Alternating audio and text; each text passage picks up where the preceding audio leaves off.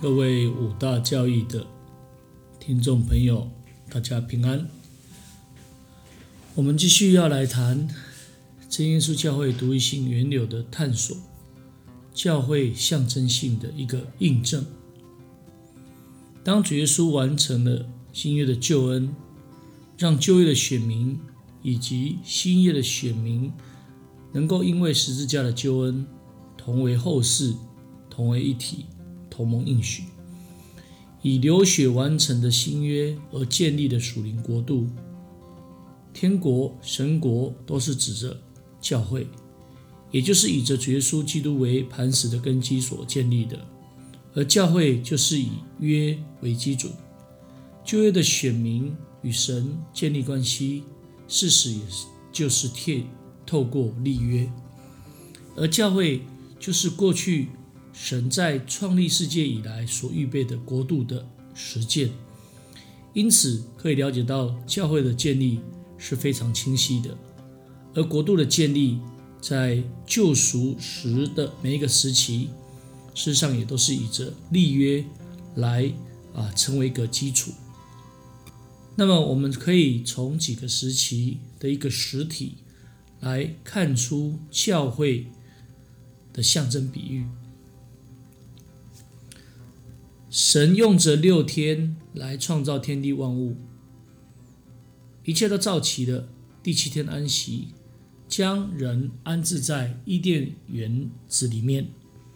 最重要的目的就是要让人在伊甸园里面修理看守，并且神吩咐园中各样的树上的果子可以随意吃，只是分别善的果实不可吃，因为吃的日子必定死。之后。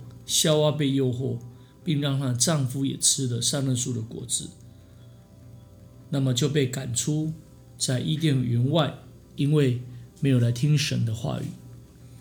我们从何西亚书里面可以看到亚当被约，当时伊甸园是以着神的吩咐来成为立约的一个基础。亚当之约跟救赎计划的实践有关。所以，伊甸园若以立约来讲的话，也是真教会的一个象征。在亚当的第二时代的啊孙子里面，第十代里面有一个叫挪亚。当时神看人的罪恶很大，有着败坏的行为，神要将他们来毁灭。当时要挪亚来造方舟，借着这样的工具。让挪亚一家所预备的活物可以存留性命，而在洪水以后，神与挪亚一家并一切活物来立约，并且来说明不再有洪水来毁灭地，以这在天空的红的这个云彩为立约的一个记号，而方舟所代表的意义，所展现出来的洪水当中神的救赎，就是以方舟来。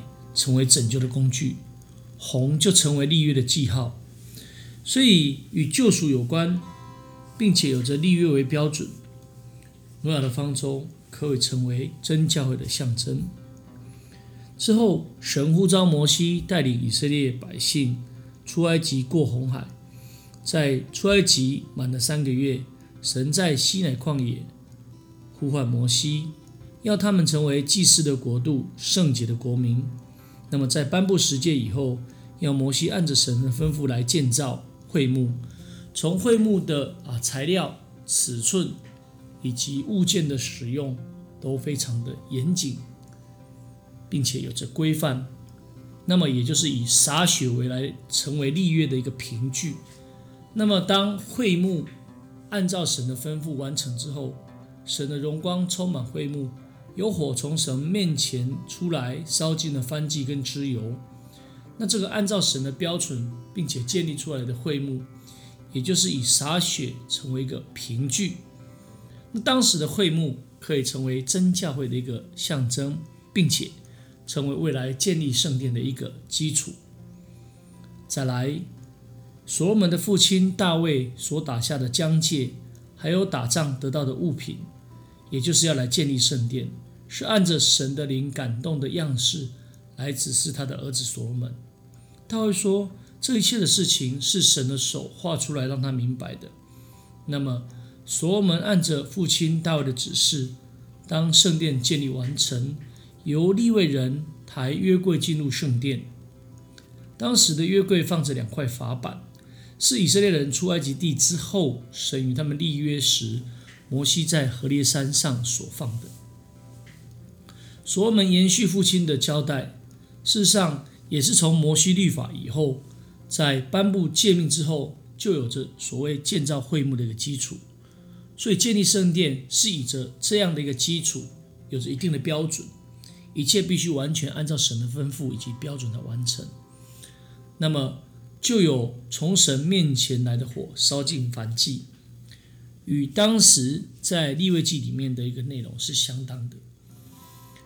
那么神的荣光充满了所罗门当时所建立的圣殿，当时的所罗门也就是完全按照神的吩咐来建立圣殿，用着古时的尺寸，可以成为真教会的一个象征。那么。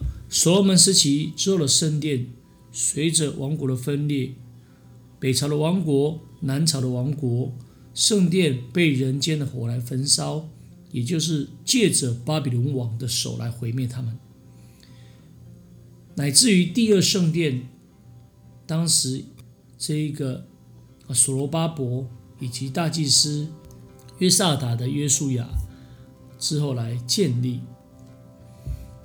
第二圣殿的完成跟重建，等到了什么时候来临呢？时候满足了，天上的真神道成肉身来到世间来传福音的时候，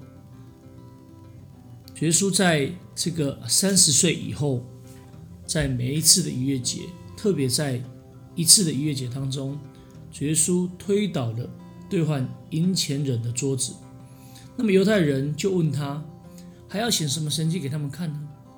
耶稣回答说：“你们拆毁这殿，我三日内要再建立起来。”事实上，当时的圣殿啊，是由大希律的手先拆掉第二圣殿的重建的。那么，主耶稣要重建什么呢？门徒到了耶稣从死里复活，想起这话：耶稣以他的身体为殿，这字非常的重要。所以，从以弗所书可以了解，教会是他的身体，这身体就是圣殿，是那充满万有者所充满的。所以，就可以得知主耶稣要所重建的，就是以他的身体为殿的教会。从马太福音十六章十八节里面，耶稣告诉彼得：“我要把我的教会建造啊，在这磐石上。”而这个磐石就是指着耶稣基督所说的。更如同以弗所书三章十节里面所叙述的，那隐藏在万世之神的奥秘，就是借着教会来明白神的智慧。那么，我们在这一段里面谈到了教会象征性的印证。